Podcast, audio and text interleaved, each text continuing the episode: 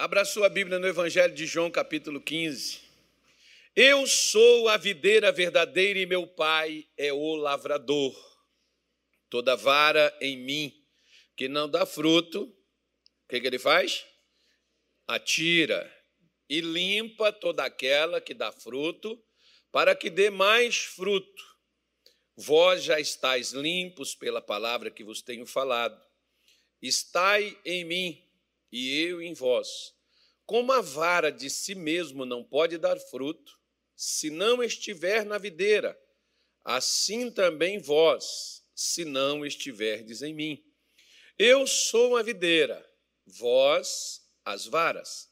Quem está em mim e eu nele, esse dá muito fruto, porque sem mim nada podereis fazer. Se alguém não estiver em mim, será lançado fora, como a vara, e secará. E os colhem e lançam no fogo e ardem.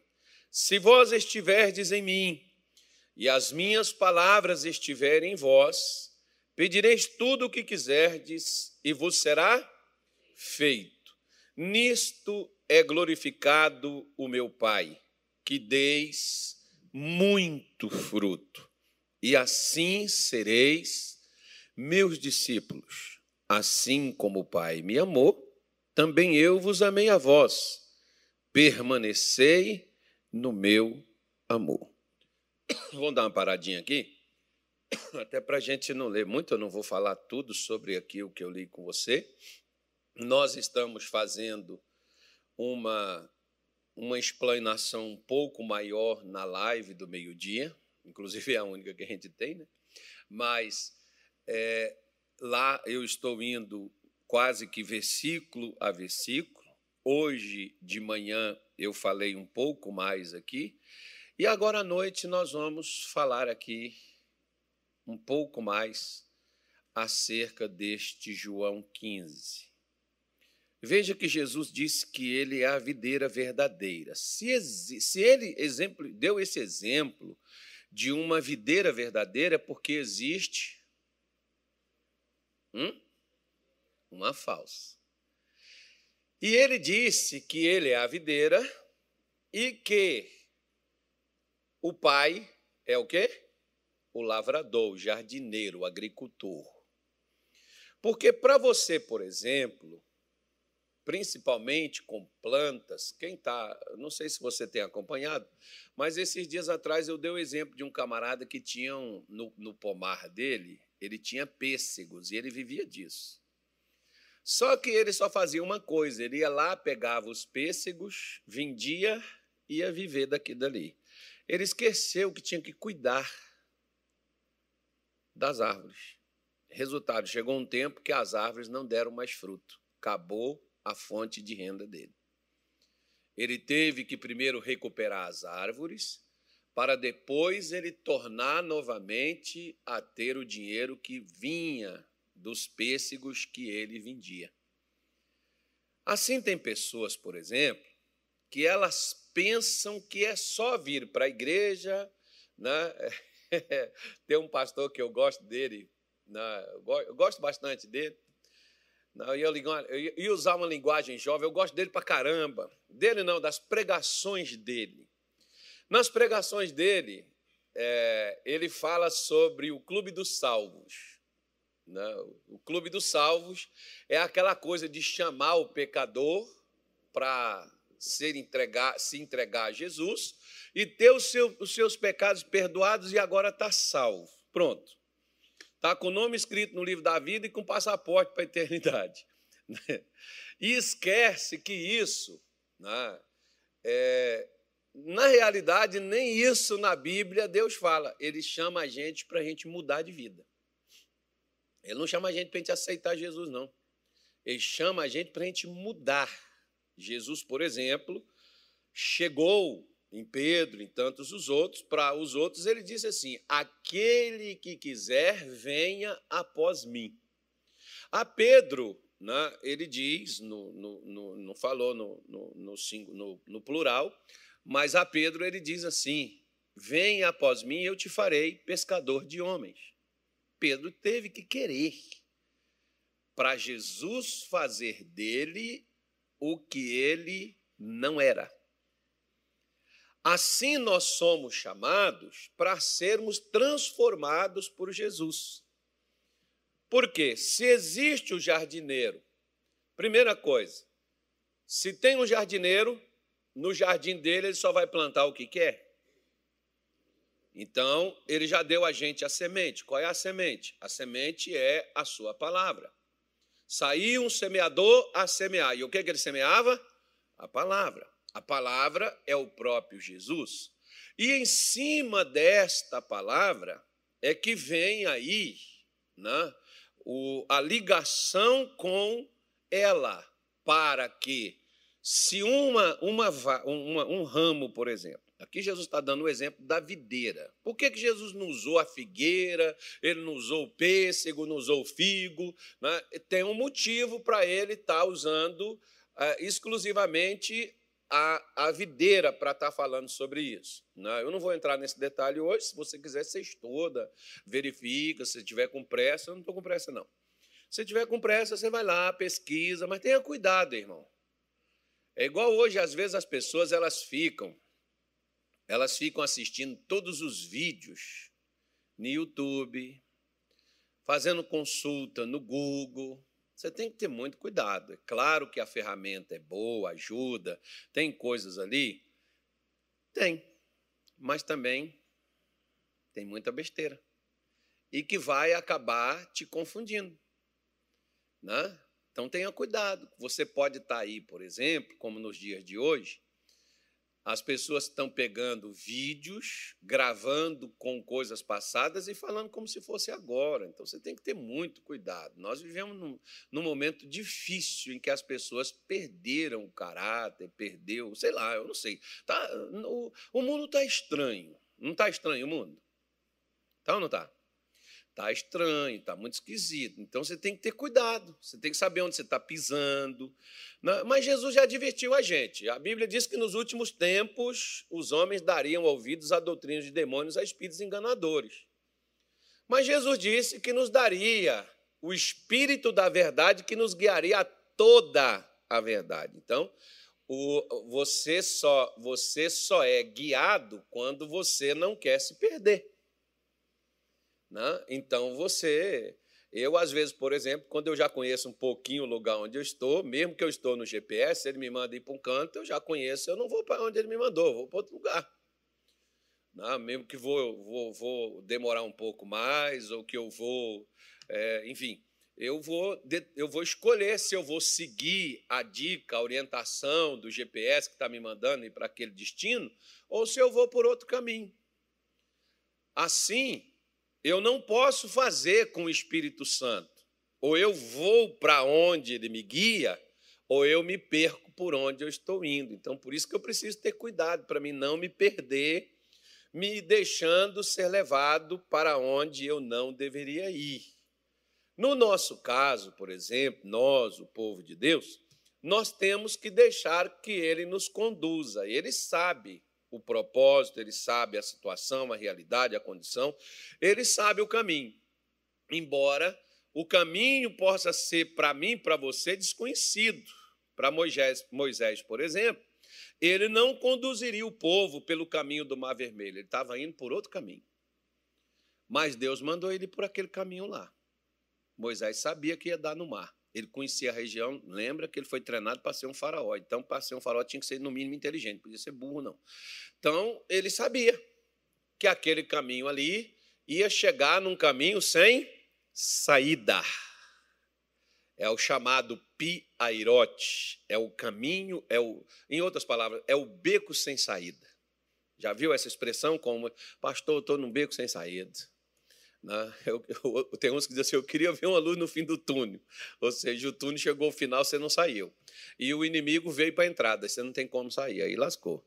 Né? Aí, aí a, onça vai ter que beber água, né? ah, então, é, é, nesse ponto é que nós precisamos confiar. Assim, por exemplo, o jardineiro ele planta, ele já plantou a semente que ele quer a espécie de frutos. Agora, Os frutos não vai dar na árvore, vai dar nos galhos dela. Só que o galho, ele só vai dar o fruto, com exceção de muito poucas, poucas frutas, como a jaca, por exemplo, a jabuticaba, ela dá em todo quanto é canto. Né? Então, por isso que eu estou falando com você. A jaca, por exemplo, ela vai dar na árvore também, ela não vai dar nos galhos, só nos galhos. A manga, por exemplo, já não dá na árvore, aí vai dar nos galhos, nas pontinhas, para ficar mais difícil. Cadê o irmão da manga rosa? Ele não veio hoje, né? Aí está lá em cima. Para ficar mais difícil de pegar, né, irmão? Então fica mais complicado. Aí, aí esses caras são muito mal, esses pessoal não presta. Aí, mas que uma manguinha rosa é gostosa, é, não é, irmão? Não deixa, não, de outra vez arranja outro meio. Não precisa fazer esse malabarismo para pegar uma manga, né? Vale a pena, mas não assim, nesse ponto. Mas né, a manga vai dar lá nas pontinhas, lá tem, tem local, por exemplo. Eu me lembro que quando eu subi em pés de manga para tirar manga, principalmente para minha mulher, que ela gostava bastante, né, tirar na hora, para chupar ali debaixo do pé. Pois é. Então, o que, que, que acontecia? A gente sacudia quando você não conseguia chegar lá. Para você não se arriscar, você sacode. O perigo é se você tiver mal arranjado e o galho quebrar, você cai junto. Também. Né? Então a gente tomava esse cuidado de fazer isso. Você sacode o pé de manga, o galho, aonde está aquela manga, ela vai cair. Só que Jesus deu o exemplo da videira. Então, para você poder entender um pouquinho, aí você teria que entender um pouco sobre isso. Aqui em Cuiabá não tem, né? Minas Gerais também não tem. No Google tem, mas tenha cuidado onde você vai ver para você não pegar a explicação errada, para você poder entender por que Jesus usou justamente ela. Porque se o galho não estiver ligado à planta, ela vai secar. Embora ela precisa, por exemplo, como você passa em Minas Gerais, tem uma cidade chamada Pirapora, né? Eu, eu, eu não estive em outros locais, onde eu já tive, eu também não fui olhar. Vejo pela televisão, né? já vi muita coisa pela televisão, mas lá em Minas Gerais tem, esse eu já vi. Essa cidade chamada Pirapora tem um ponto de parada lá, a gente para lá. Lá tem o suco da uva, lá tem. Né? Aí você vai lá, você vê as videiras. E é, e é engraçado que ela, por exemplo, você põe ela lá, ela é tipo uma trepadeira ela precisa de algo para que ela possa apoiar. Né? Então você tem que fazer lá, colocar umas madeiras, colocar algumas coisas, para que ela possa apoiar naquilo dali, e ela espalha aqueles galhos por cima, ela vai crescendo, ela vai né, espalhando assim por cima daqueles locais onde você, onde você coloca, e as uvas começam a dar os cachos naquelas ramas. Não dá no pezinho que sobe aqui, não. É quando começa a sair as ramas. É o que Jesus está falando. Nós somos os ramos. Para nós produzirmos o fruto, nós precisamos estarmos ligados à árvore. Quem é a árvore?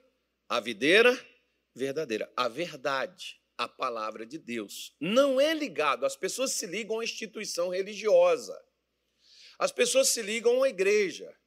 Tudo bem, você pode se tornar membro, ter uma carteirinha de membro, não tem problema isso, mas disso não te faz um cristão. Como, por exemplo, dormir numa garagem não faz ninguém se tornar um automóvel.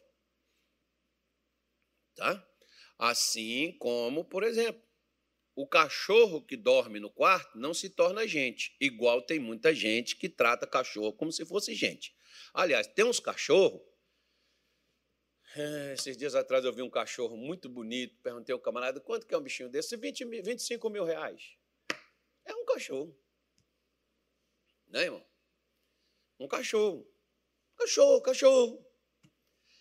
E tem gente, por exemplo, que vive, não, né, com inveja de um cachorro, porque o cachorro vive melhor do que muita gente. Ele anda de avião, ele dorme no ar-condicionado, né? Mas só que esses cachorros assim, dessa forma, esse preço elevado, esses cachorros assim, com essas regalias, são cachorros que também obedecem o dono. Ele não quer carregar um cachorro né, violento, que morde todo mundo, até o dono. Ele, né, esse carrega o cachorro, que ele, ele senta né, e fica quieto, o cachorro obedece. Então, se você vê, né? Tem gente tem cachorro adestrado, o cachorro dorme dentro de casa, dorme até numa cama, do lado dentro do quarto, ou na sala, ou no, no, no corredor, sei lá, perto da porta, né? porque o cachorro é treinado para aquilo dali. Agora, os outros cachorros não, eles ficam lá fora. Se chover, que eles caçam um lugar para se esconder. O outro está lá dentro de casa. Está chovendo lá fora, mas ele está lá dentro. Lá fora está um calorzão do inferno, mas o cachorro está lá no ar-condicionado. Por quê? Porque ele obedece o dono. Então, tem hora que é a mesma coisa um dia. Não é para você ficar assim, se sentindo mal. Eu só estou. Foi a única coisa que eu me lembrei para me fazer essa comparação. E, e, e eu olhando e o cara contando e Deus falando. Ó, Assim eu faço com aqueles que me obedecem. Onde eles, eh, se eles me obedecem, eu ponho eles em outro canto. Agora os que não obedecem ficam lá fora gritando. Igual aqueles outros cachorros, tá lá no caninho. O outro tá lá, silêncio, quietinho, né? Aí naquela hora eu falei, Deus, eu quero ser um cachorro adestrado, igual isso aí. Eu quero ficar perto do dono, né, irmão? Tem mais, vai ter mais comodidade. A mesma coisa, né? é, Jesus está mostrando. Se eu tiver ligado à verdade, conectado à verdade, eu vou ser produtivo, eu vou ser atendido, eu vou ter as minhas orações respondidas, não porque eu sou crente, mas porque eu estou ligado à videira verdadeira, eu estou ligado, conectado à verdade. Não é porque eu estou na igreja, não é porque eu faço algumas coisas assim, outras coisas assado, tenho um bom coração, tenho, tenho boas intenções. Como existe o ditado que de boas intenções o inferno está o quê? Cheio. Eu não sei porque eu nunca fui lá para ver, né? E também não quero ir lá. Não, não, não quero nem ver, não quero nem ter visão do inferno. Tem gente que, eu falo com Deus, tem gente que fica, ah, eu fui, eu desci no inferno, eu vi o inferno, como é que o inferno é e não sei o quê. Aí tem uns que eles, eles, eles, eles dizem assim, ó, eu fui no inferno e lá estavam os cabelos das irmãs que cortam o cabelo. Viu, irmão? Cuidado que você fica cortando cabelo, seu cabelo está lá no inferno. As irmãs que usam joias, cuidado, você que usa joias, sua joia está tudo lá no inferno. E, e é impressionante que Jesus falou que lá o fogo não apaga, mas o cabelo não queima. Aí, gente, tem umas coisas que não dá para você. que é uma fake news do inferno, um negócio desse, né? Mas os crentes ficam no meio do irmão. Né? Eles não usam, não usam a joia, não cortam o cabelo, mas usam a mentira, usam o engano, né? malicioso, prostitui, mente. Mas isso aí não tem problema, não pode usar determinadas coisas, você tem que largar aquilo dali. Então Jesus falou que se nós estivermos nele, nós iremos produzir muito fruto. E um desses frutos aqui eu quero mencionar com você hoje, que está aí nesse versículo aí. Ó. Um dos frutos que eu, como cristão, preciso produzir está aí.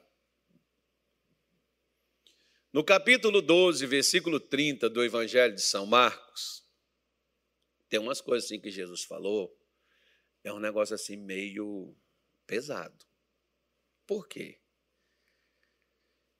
Porque você tem alguma dúvida que Deus te ame? Tem não, né? Agora, vamos mudar a pergunta. E você tem certeza que você ama a Deus? Como Ele te ama? Porque se a gente ama Ele, por que, que Ele colocou isso aí como mandamento? Uma condição. Isso aí é uma condição. Deus não quer religiosidade. Deus não quer ativistas religiosos. Deus quer fruto, fruto que condiz com o que ele planta. E o fruto que Deus planta, que Deus plantou desde o início da humanidade, era um fruto de amor. Ele não quer que seja obrigado, não. As pessoas chegam comigo e dizem assim, pastor, eu tenho que dar o dízimo, irmão, você não tem que dar nada. Por quê? Porque você não tem que fazer nada para Deus como regra de obrigação. Você não tem nem que vir na igreja. Você não tem que fazer nada. Você não, é obrig... você não, você não, você não pode fazer nada, nem por fazer e nem fazer por obrigação. Quando Moisés foi construir o tabernáculo no deserto, ele tinha tirado o povo do Egito e eles eram escravos. Como escravos, o que aquele povo tinha? Nada. Mas Deus deu graça aos olhos dos egípcios, que mandou que eles pedissem aos egípcios quando estava saindo ouro, prata, os egípcios vestes, os egípcios deu tudo para eles, para pagar os 400 anos que os pais, os antepassados, é como se fosse uma herança eles trabalharam aqueles 400 anos e não receberam, então eles estavam sendo indenizados. Né? Foi a maior causa trabalhista do, na, da atualidade. Acho que nunca teve outra nesse sentido. Né? Teve que pagar por 400 anos. É, o negócio é forte. Aí o que, que acontece? Moisés poderia chegar para aquele povo e falar assim: olha, vocês sabem que vocês estavam presos, vocês não tinham nada sem esperança, sem futuro. Deus foi lá, tirou vocês. Agora pega do que vocês têm e vocês vão trazer, cada um vai trazer uma oferta aqui que é para a gente construir o tabernáculo. Deus não deixou Moisés fazer. A Bíblia não diz que Moisés queria fazer isso. Mas Deus disse para Moisés: fale com aquele cujo coração mover-se voluntariamente, dele tomareis a minha oferta. Porque Deus não quer nada obrigado. Ah, mas eu, eu tenho que ir na igreja, eu tenho que fazer isso. Ah, eu tenho que, eu tenho que pregar, eu tenho. Não, você não tem que fazer, não, filho. Você não tem obrigação com nada. Você tem que amar Deus suficiente para você fazer o que leve você a fazer, não é o medo. Tem gente, por exemplo, Ai, pastor, que eu tenho medo do inferno, sabe essas coisas, assim, essas, essas visões que os caras, os crentes põem aí, botam medo nos crentes. Ai, eu não vou usar isso aqui não, porque senão eu vou para o inferno. Você vai de qualquer jeito com esse troço aí ou com isso aí. Por que você não pode fazer as coisas para Deus, a não ser pelo mesmo motivo que Deus fez para você? Porque o, o versículo central do Novo Testamento o mais importante dele, que diz os professores de Bíblia, teólogos, pastores e pregadores, é João 3,16. O que que João diz? Porque Deus amou o mundo de tal maneira. Deus o quê? Amou. E o que, que ele fez com o amor que ele tinha? Deu. Olha para cá. Você já viu que tem uns caras que diz assim: eu amei tanto essa mulher, eu amava ela tanto que ela não quis ficar comigo, eu matei por amor. Você já viu isso? Já? Aí eu quero te fazer uma pergunta: o amor mata ou o amor se entrega? Ou o amor doa? Ele mata ou ele doa? No amor do homem, ele mata. É o amor humano. É só você não fazer o que a pessoa quer, ela vai destruir você. Você só vai ter algo com alguém se você der àquela pessoa o que ela quer. Se você não der, ela acabou com você dentro dela. Deus não. Deus deu Jesus. Se você quiser Ele, Ele está aí à sua disposição.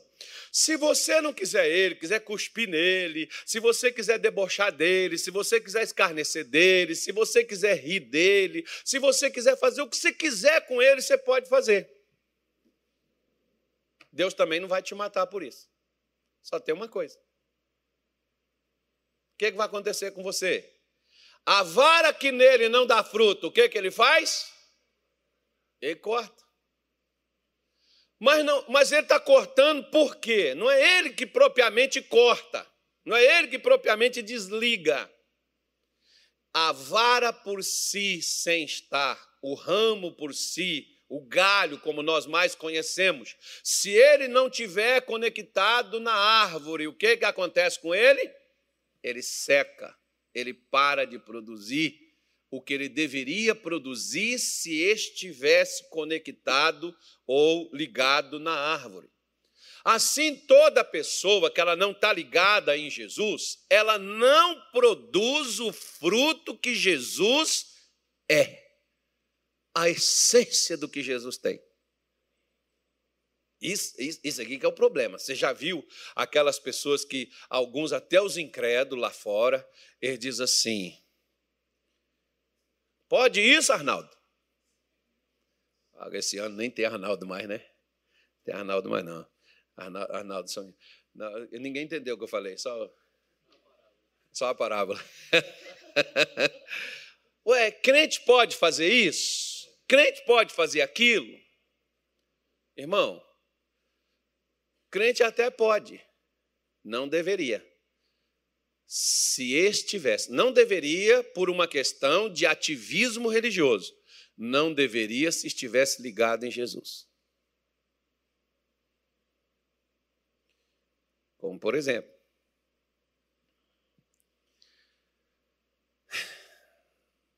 tem gente que quando vem para a igreja, é claro que não é o problema de ninguém aqui.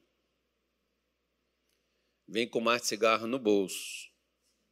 Aí quando vem para a igreja, pega o maço de cigarro, põe dentro de alguma coisa, esconde. Tipo assim.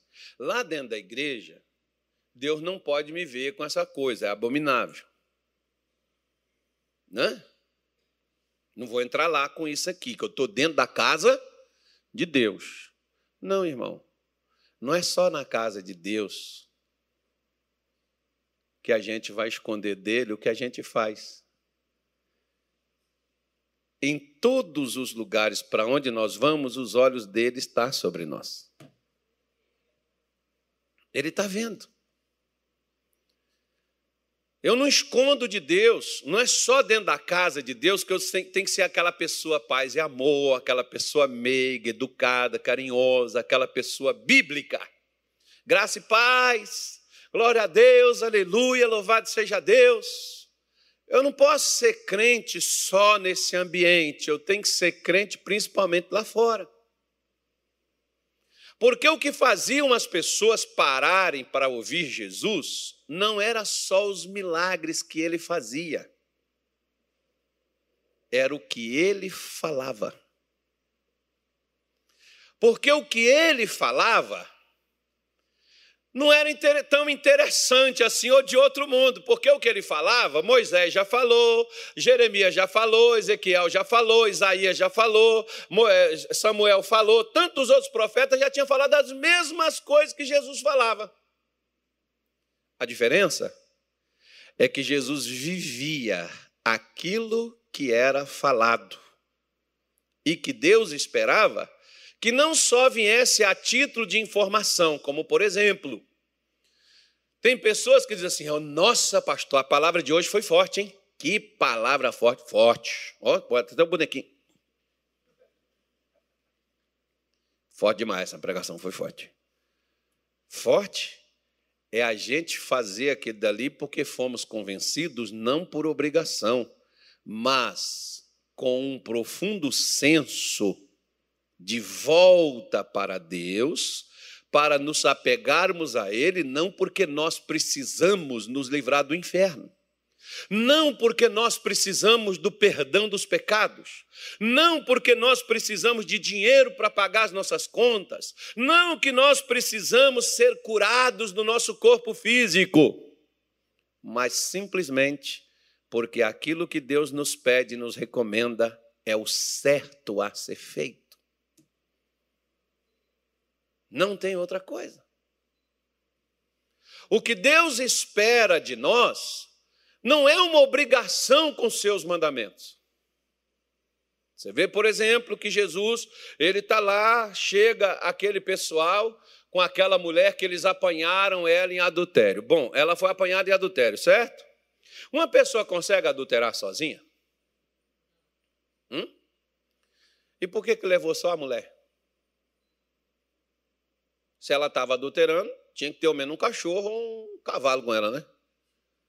Um jumento, alguma coisa. Então tinha que ter um alguém ali, tinha que ter uma pessoa ali. Cadê o cara que estava lá adulterando com ela? Por que, que ele não foi levado?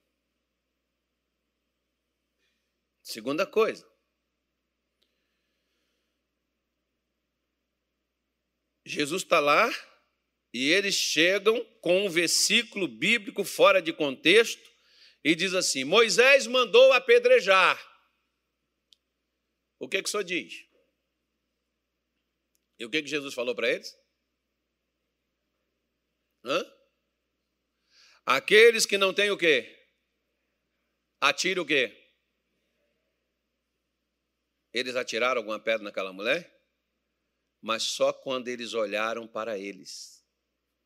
Quando você olha para os outros, você vê o erro sobre todos eles. Mas quando você olhar para os outros, dá uma olhadinha também para você.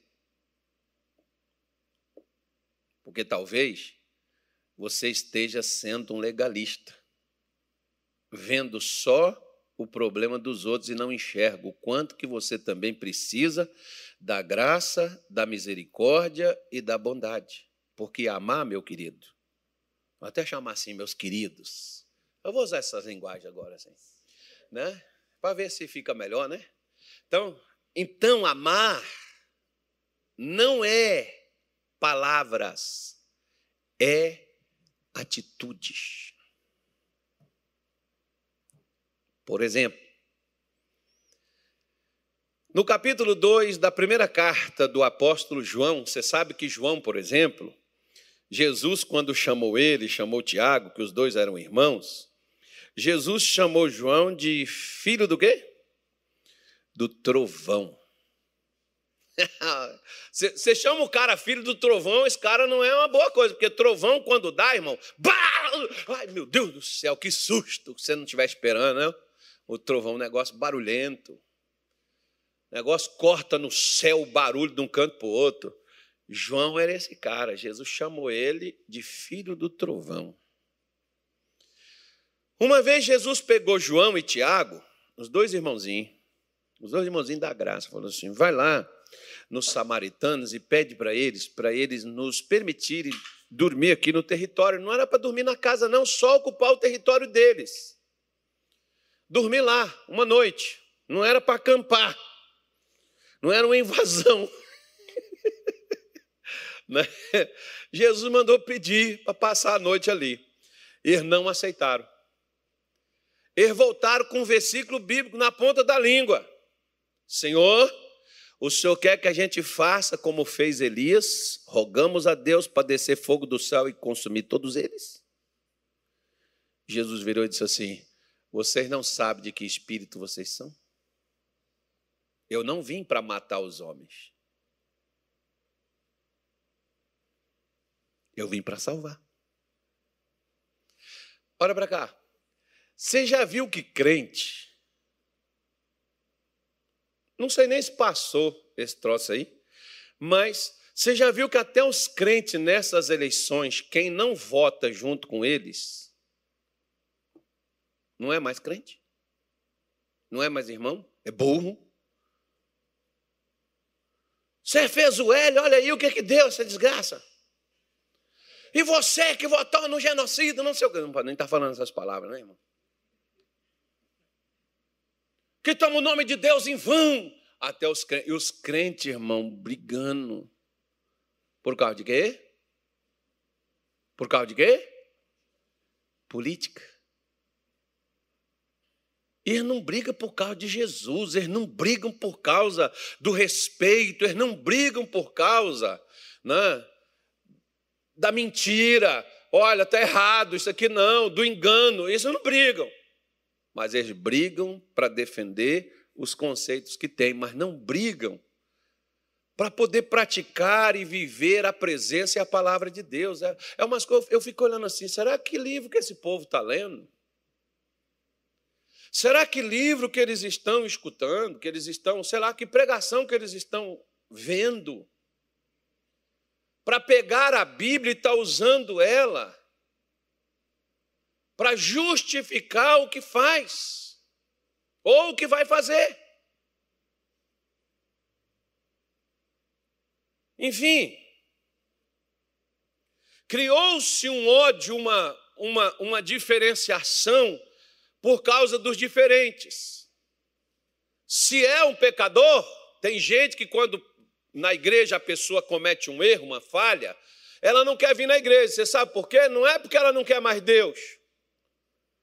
É porque ela não sabe como ela vai ser recebida pelos chamados crentes. Porque os crentes, quando você falha, eles não te aceitam mais. Se afasta dessa gentalha. Vamos, Kiko. Aí, quando você vai na Bíblia, você lê na Bíblia que Jesus era amigo de quem, gente? De quem que ele era amigo? Ele era amigo de quem? Pastor Gilmar, de quem que Jesus era amigo? Fala alto para o povo ouvir. Aí fala, pastor Gilmar, o Google aqui da graça, o pastor Gilmar, fala. Ele já estava olhando lá no versículo, achou até o versículo, né? Achou o versículo? Não? Perguntou o Google de quem que Jesus era amigo. Né? né? Aqui tinha um pastor que, quando eu perguntava coisa de Minas Gerais, ele é mineiro, ele não sabia. Aí ele perguntava o Google para dar resposta. É o que ele estava olhando no telefone. Mas tá bem, tá, pelo menos achou a resposta, né? Então, Jesus era amigo de quem, gente? De pecadores. Esquisito, né? Ele não fazia o que os pecadores faziam, mas ele não os desprezava, por um motivo óbvio. Por quê? Sua natureza não permite. Eu vou repetir de novo. O ramo está agarrado à árvore. O que é que ele se alimenta? Ele se alimenta da seiva da árvore. Por isso ele vai dar o fruto de acordo com a árvore que o alimenta. Se ele é a videira e o pai é o agricultor, e eu e você somos o ramo, então nós vamos exalar. Paulo diz que nós temos o cheiro de Cristo. Então nós vamos trazer a essência do que Cristo é na sua pessoa, nós vamos trazer nas nossas vidas. Isso que se chama fruto. Não, e fica perigoso. Por quê? Porque veja bem, vamos deixar a videira quieta e vamos numa figueira. Lá em Marcos 11, Jesus passou numa figueira e foi ver se ela tinha o quê? E o que, que a figueira tinha? Só folha. E o que, que ele fez? Ele não quer sombra, ele não quer aparência. Ele quer fruto. E por não achar fruto, ele virou e disse assim: Nunca mais ninguém coma fruto de ti. A figueira secou no outro dia cedo. No outro dia, no outro dia quando eles passaram lá, 24 horas, a figueira estava morta. E por que, que aquilo aconteceu? Porque a figueira não tinha? E se Jesus vier? Não, eu não vou falar isso. Não, eu vou falar assim porque Davi diz assim: Quando virás a mim, Senhor? Você sabe quando Jesus vem? Mas ele diz assim: Bem-aventurado quando o filho do homem vier, achar vigiando assim.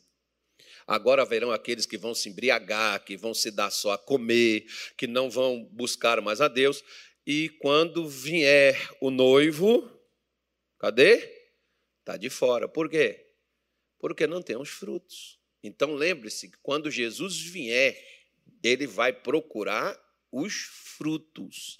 E o fruto só é produzido se tiver ligado a ele, porque tem ele que é a videira verdadeira, nós somos o ramo e tem um agricultor.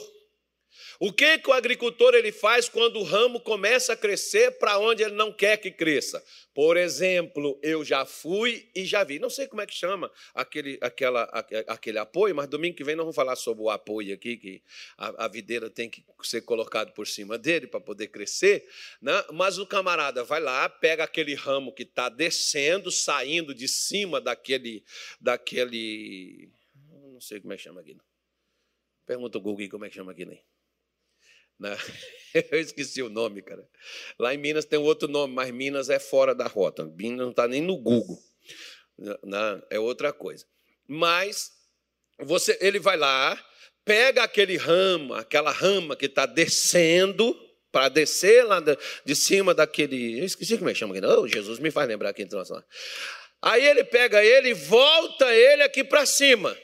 O ramo não vai para onde ele quer. O ramo vai para onde o agricultor quer que ele esteja. Aí deixa eu te fazer uma pergunta: quem é que decide onde está e o que fazer na sua vida? É Deus ou você? Porque se é você que decide, então Deus não é o agricultor e nem você é a vara. Né? Lá em Minas Gerais, como também em Campo Novo, chama-se giral. Hum? Espaldeira? Pois é, é um nome técnico, né? Então você pega aquelas varas, pega uma, uma forquilha aqui, põe aqui, é a coisa mais fácil que tem de fazer, né? Não precisa. Não, claro que essas coisas aí é, o pessoal faz bonitinho, prego, martelo, aquelas coisas assim, né? Porque é organizado.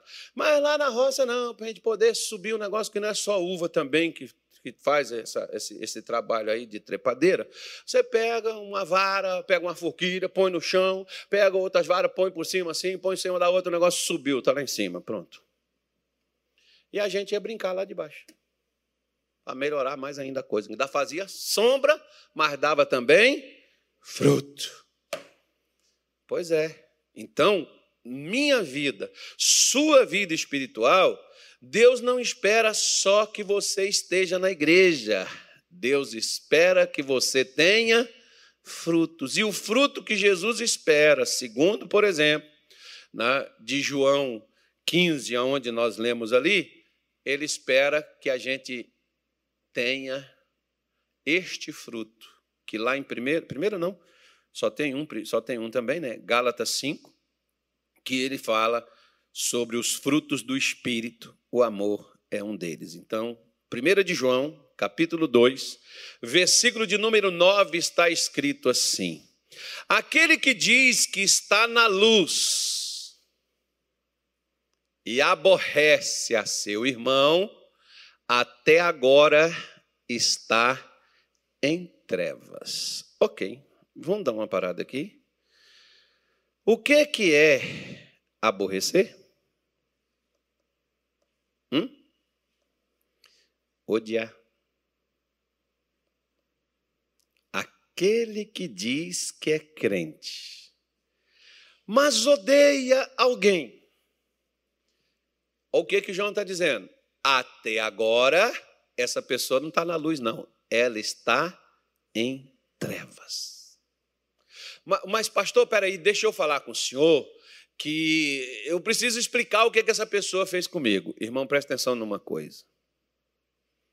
Sabe o que, que os irmãos de Jesus fizeram com ele? Pegaram ele, traíram ele, bateram nele, açoitaram ele, botaram uma cruz nas costas dele, fez ele carregar, caiu, levantou, botou gente para ajudar a levar, pregou ele, pendurou e falou: Você é filho de Deus, desce daí. Eles fizeram isso com quem?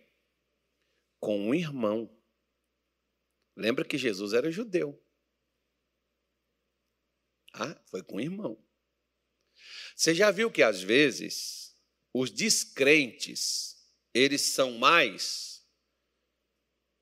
eles são mais voltados a perdoar o erro dos outros do que os próprios crentes?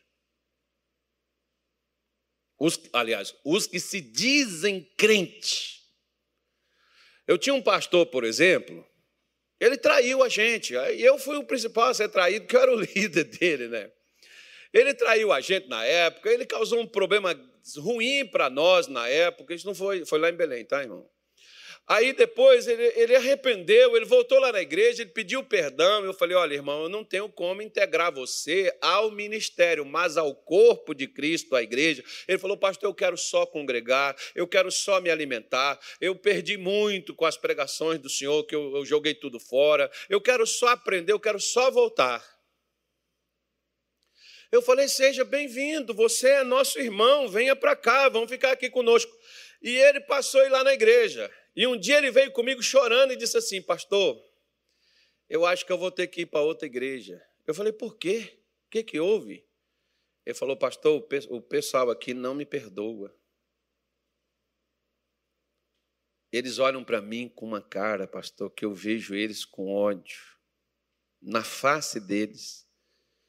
Que eles não eram assim comigo. E quem eram essas pessoas? Essas pessoas também eram pastores.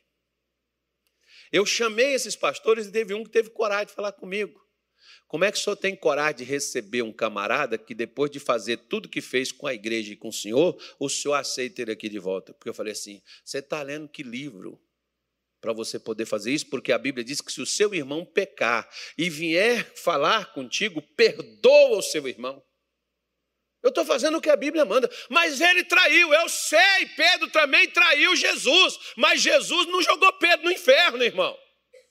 E Jesus não mandou Judas se enforcar. Eu não sei como é que ficaria essa história e como ela acabaria. Mas quem foi se matar foi Judas, por dor de consciência.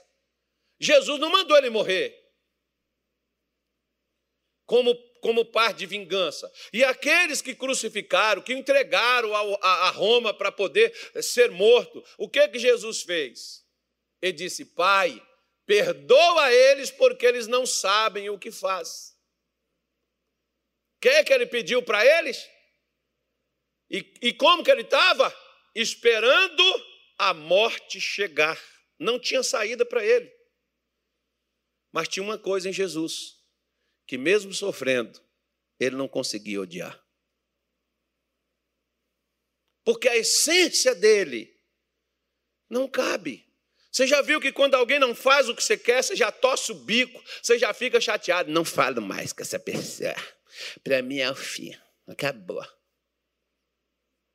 Já viu como é que é que às vezes a gente age diante, como por exemplo, Deus chega para Caim e diz assim: Caim, por que descaiu o seu semblante? Por que, que você está triste?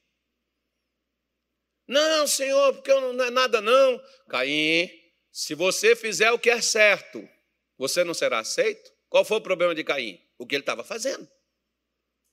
O que ele estava desenvolvendo dentro dele. O que, que Caim estava desenvolvendo dentro dele? Ódio. O que você alimenta é a prova daquilo que você produz e é a prova daquilo onde você está ligado. Se você estiver ligado à videira, você vai produzir o que a videira produz. Agora, se você estiver ligado a uma parreira brava, você vai produzir o veneno. Que é o que João está dizendo. Aquele que diz, ah, eu sou crente, eu sou de Jesus. Você é de Jesus, irmão? Sou. Então vamos tirar, vamos colocar aqui a ressonância magnética para fazer um escaneamento para poder ver se é mesmo. Aí começa a colocar o scanner. Primeira coisa, se odeia alguém, ah, mas eu quero contar que essa pessoa me fez muito sofrimento, me causou muita dor. Qual sofrimento e dor mais foi causado em Jesus ou em você? E Jesus perdoou, porque a essência dele é o amor. Então ele está dizendo que ele é a videira verdadeira, o pai é o agricultor e nós somos o ramo. Se o ramo tiver na videira, vai dar fruto de acordo com o que a videira produz. Mas se não tiver, não produz fruto parecido. Olha para o seu vizinho assim, com carinho, com amor, diz assim: qual fruto você está produzindo?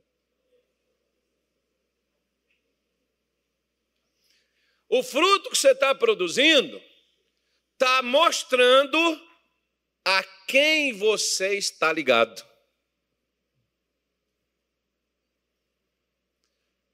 Eu posso dizer que sou crente, sou de Deus, mas a minha atitude está dizendo o contrário. O que, que é que define o que eu falo ou o que eu faço? É o que eu faço, não é o que eu falo. Por exemplo, lá vai eu. Posso falar? Como é que uma pessoa diz para outra que ama ela, mas trai ela?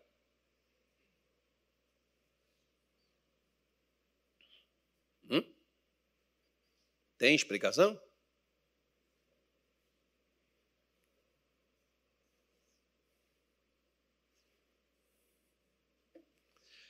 Você diz. Não, você, eu não. Fala, irmão, profetiza. Eu não. Mas tem aquela pessoa que diz que ama o pai, mas mente para o pai. Engana os próprios pais. Ama mesmo?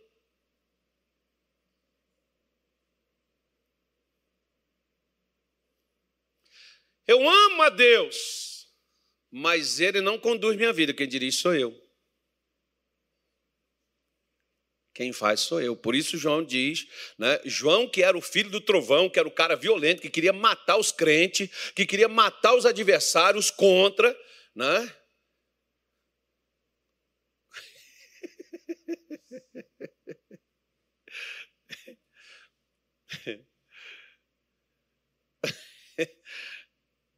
É como até os crentes. Você viu, pastor, o que, é que o povo do Nordeste fez?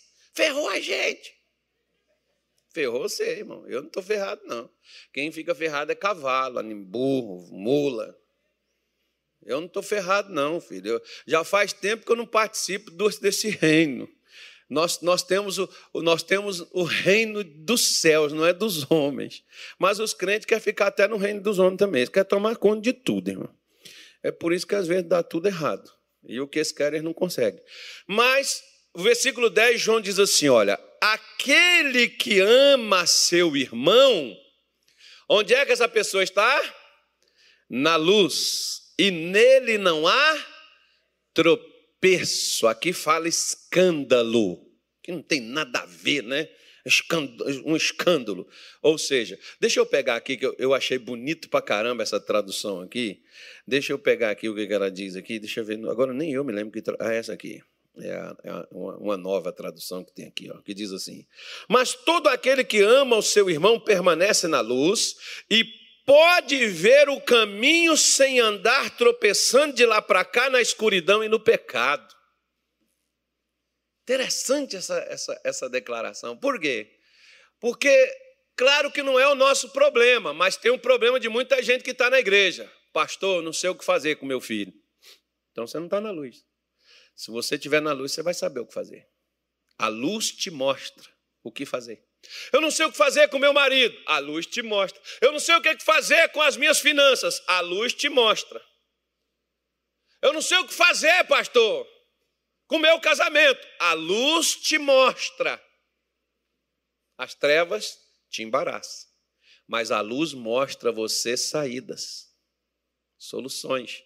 E eu sempre falo: no mínimo, tem três.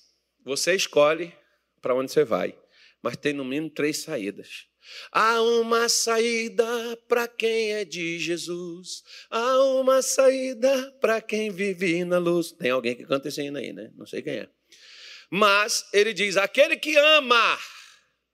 Por que, que eu não enxergo solução? Porque o demônio está me cegando, porque fizeram trabalho de magia, bruxaria contra a minha vida? Não é porque o ódio cega. Indignação, revolta, chateação. Tem gente que diz assim, pastor, eu não odeio não, mas eu fiquei chateado porque minha mãe fez isso. Você está cego. Isso é um veneno, filho. Ah, eu estou chateado com a minha mulher. Eu estou chateado com meu marido, pastor, que meu marido falou isso comigo. E se eu fosse você, eu tiraria isso daí. Por quê? Porque você vai tropeçar. Né? Tem um monte de gente, eu acho que tem é, olho grande. Eu acho que tem né, trabalho preparado contra a minha alma, a minha vida. Dá uma olhada no seu coração para ver o que, que você carrega. Porque o ramo, ele tem que produzir o fruto. Se o fruto não estiver nele, ele não está ligado à, à videira verdadeira. Se estiver ligado à videira, vai produzir o fruto que a videira quer que produza e vai produzir o que o agricultor, né, o jardineiro, plantou para aquilo. Ele vai conduzir a planta justamente para que ela seja produtiva. O que Deus quer fazer comigo e contigo não é bitolar a nossa vida e tornar a gente um robô ele quer conduzir a gente para tornar a nossa vida produtiva, para fazer com que as coisas na nossa vida tenham sentido. E que se você, independente do tempo de vida que você viver, você chegar ao fim da vida e dizer assim: combati o bom combate, acabei a carreira e guardei a fé. Que é o que às vezes nós, como cristãos, não estamos nem combatendo o bom combate, nem estamos acabando a carreira e muito menos guardando a fé. Por quê? Porque já guardamos no nosso coração que não deveríamos guardar. O que você guarda no seu coração? Ah, mas a gente sofre, né, pastor? Porque as pessoas fazem as coisas, a gente é humano. A gente é humano, irmão, mas também nós somos nova criatura, aquele que está em Cristo Jesus, as coisas velhas passaram e tudo se fez novo. Porque o versículo 11, João diz assim, ó: "Mas aquele que aborrece a seu irmão, onde é que essa pessoa está? Em trevas. E anda onde, gente? Em trevas e não sabe para onde deva ir, porque as trevas lhe cegaram os olhos." Olha, quando o diabo quer perturbar a vida de alguém, não precisa fazer trabalho nem receber nada, sangue, bicho, animal, peru, cachaça, cerveja, qualquer outra coisa, não. Ele faz alguém te aborrecer. E precisa alguém de longe, não. Quem mais nos aborrece é quem está perto de nós. Faz você ficar chateado, e você ficou chateado, o que, que acabou? Acabou sua vida. Acho que fizeram trabalho para mim. Não, fizeram mesmo, um trabalho para você ficar chateado. E a sua chateação cegou você e você perde o caminho de saída por onde você deveria passar. E você está cego. Você não vai enxergar a solução. E quem está te cegando? É, é, é, é demônio, pastor. Não é demônio. Quer ver? Eu não sei para quem que eu estou falando, mas já quem está mexendo no assunto. Segundo aos Coríntios, capítulo 2, versículo 10. Olha o que, que Paulo falou aí. Ó. Paulo falou desse assunto, então nós vamos aqui. E a quem perdoardes alguma coisa, também eu, porque o que eu também perdoei, se é que eu tenho perdoado, Paulo perdoou por causa de quê, gente? Porque senão eu morro, eu vou para o inferno, o capeta me prende, eu fico preso. Não, ele perdoou por amor. O amor perdoa, o ódio mata. Tem crente morrendo, não é demônio que está matando, é mágoa, aborrecimento, chateação. Aí, esse pastor que fica falando essas coisas, eu, eu detesto esse pastor. Ainda é mais perigoso ainda, né? mais venenoso. Isso aí é veneno de naja nos olhos. Né?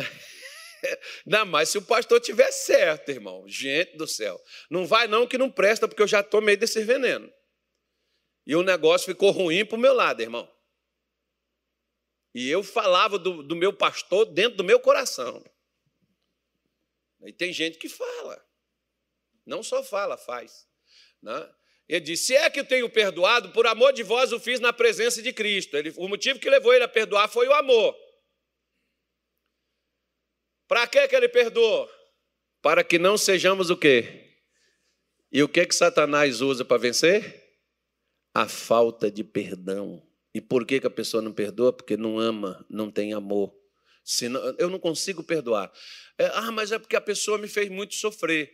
A questão não é o sofrimento. A questão é a mágoa. É o ódio. É estar aborrecido com o que a pessoa cometeu, com o que a pessoa fez. Como, por exemplo, quer ver uma coisa? A Bíblia fala da história do filho pródigo, não fala? E a gente fissura só no filho pródigo, né? Mas você viu que o filho mais velho, que não foi embora de casa, era pior do que o pródigo? Porque ele estava dentro de casa com fingimento, porque quando o pai matou o bezerro lá para fazer uma festa, porque o filho voltou para casa, né? E ele chega para o pai e diz: Pai, o senhor nunca me deu um bezerro para me alegrar com os meus amigos. Ou seja, ele estava lá com o pai, mas insatisfeito. E o pai diz assim para ele: Mas meu filho, tudo que eu tenho é seu, por que, que você não pegou? Me faz lembrar meu pai, eu chegar lá, pai, posso beber água? Meu pai fala, meu filho, ó, a geladeira está ali, a cozinha está lá, a garrafa está aqui, o queijo, o requeijão está lá. Eu falei, pai, não fala isso. Você vai lá e pega, meu filho, você é de casa, tudo que eu tenho é seu. Eu falei, não, mas eu não estou morando mais aqui. Mas não deixou de ser meu filho. Olha aí na sua identidade que está aí o nome do seu pai. Então você está na minha casa. Minha casa é sua, o que tem aqui na minha casa é seu. Você pode, não precisa ficar pedindo, não. Vai lá e pega. Nossa, irmão, aí eu ganhei moral demais.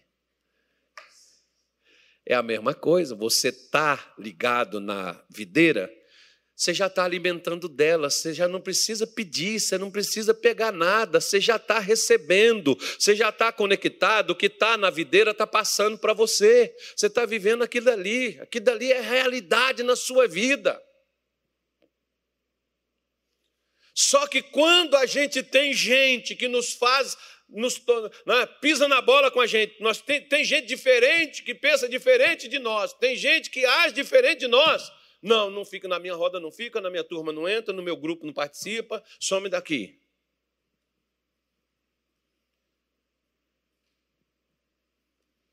Você vê que os crentes brigam até por causa de denominação. Aí eu fico, outro dia atrás, eu estava conversando com um pastor e ele falou uma coisa comigo. Ele falou assim: ó, se eu chegar no céu e o fulano estiver lá, eu digo para Jesus que eu não quero entrar, não. Eu, eu, irmão do céu. Não. É, com essa nós vamos orar. Cadê o Tony? Não, ah, não, meu filho. Eu falei, não, aí não, irmão. Bota o carro para fora que eu entro. Se eu não botar, eu prefiro ficar aqui no inferno. Rapaz do céu. Meu irmão, irmão de Deus. Vai, cara. Né? Vai. Quer ficar em pé, sentado ou deitado, de cabeça para baixo? Vamos fazer uma oração aqui. Está na hora. Está na hora da gente orar. É porque lá em Belém, diga assim, graças a Deus, que no Mato Grosso não tem isso. Mas lá em Belém tinha um casal, os dois eram da igreja, e esses se desentenderam e é, eles divorciaram. E nenhum dos dois queria sair da igreja. Os dois queriam frequentar a mesma igreja. E a mulher diz: Eu venho sete horas da manhã. E esse horário já é meu e você não vem nele. Eu não quero ver sua cara. E ele falou, mas para mim é melhor também nove e meia da manhã, mas tem dia que o pastor demora um pouco e o pessoal de nove e meia já está chegando e eu não quero te encontrar aqui, não vem não. Nove e meia não, você vem dezoito. O horário de sete horas é meu. E o, e o homem não estava querendo ceder para vir 18 horas e a mulher não queria mudar de horário. Aí o caso chegou comigo. Aí eu chamei os dois. E eu fiz uma pergunta para eles. Assim: deixa eu fazer uma pergunta para vocês. Suponhamos que vocês dois morram e vocês cheguem no céu. Só que o seu marido chegou primeiro que a senhora. Geralmente o homem morre primeiro que a mulher, né, irmão? É uma pena, mas é verdade. Tenha muito cuidado que na Bíblia você não vê falar de viúva, é só viúva. Né? Sempre as viúvas ficam aí para contar a história. Né? Então, abre seus olhos. Aí, aí o que, que acontece? Eu disse: Você chega lá e seu marido está. Você diz para Jesus: Não, eu não vou ficar aqui. Por quê? Porque ele está aí. Como é que a senhora vai fazer? Ah, pastor, mas aí já é a eternidade. Eu falei: Não, mas a eternidade não começa quando a senhora morre. Começa quando a senhora está viva. Porque depois de crente você não fica mais bonitinho, não, irmão. Você vai ser julgado pelo que você fez. Enquanto vida você tinha. Então, ela parou, olhou e disse: Vem a hora que você quiser. Acabou o problema. Porque você não pode deixar que coisas que não te agradam ou atitudes e comportamentos que você não aceita, você não pode se achar que você é melhor do que aquela pessoa. Quando você olhar para uma pessoa errada, lembre-se, Talvez os seus erros são piores do que os dela. Mas Deus resolveu te oferecer misericórdia. Porque a misericórdia é para os misericordiosos. A misericórdia não é para os sem misericórdia, não. Seja misericordioso, ou seja, pede a Deus para Deus te ajudar a produzir frutos que comprove uma mudança e uma transformação dentro do seu interior. Isso só o amor transforma o homem. Igreja não transforma ninguém. Religião não transforma ninguém. Ditadura não muda ninguém. Mas o amor transforma. O amor muda. O amor nos torna novas criaturas. E uma coisa, Deus não nos fez para a gente odiar. Nós fomos criados para amar e para sermos amados. Eu não sei o que, que você já passou, o que, que você já sofreu, né? eu não sei o que fizeram com você, mas eu sei o que Jesus fez por você.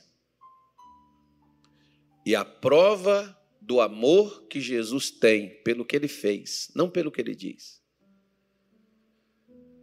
Porque na carta aos Romanos, no capítulo 5, acho que o versículo de número 8, Jesus diz, Paulo diz assim para a igreja de Roma: "Mas Deus prova o seu amor para conosco, porque sendo nós ainda pecadores, Cristo morreu ao seu tempo por nós." Jesus não morreu porque a gente era perfeito. Jesus não vem porque a gente está certinho, bonitinho e direitinho. Ele vem para nos endireitar, porque Ele conhece os nossos erros, Ele sabe de nossas falhas, mas Ele também sabe do que nós queremos. Talvez você saiu da videira, você se tornou um ramo independente. Se enxerte de novo a videira, para você produzir esses frutos dentro da sua vida.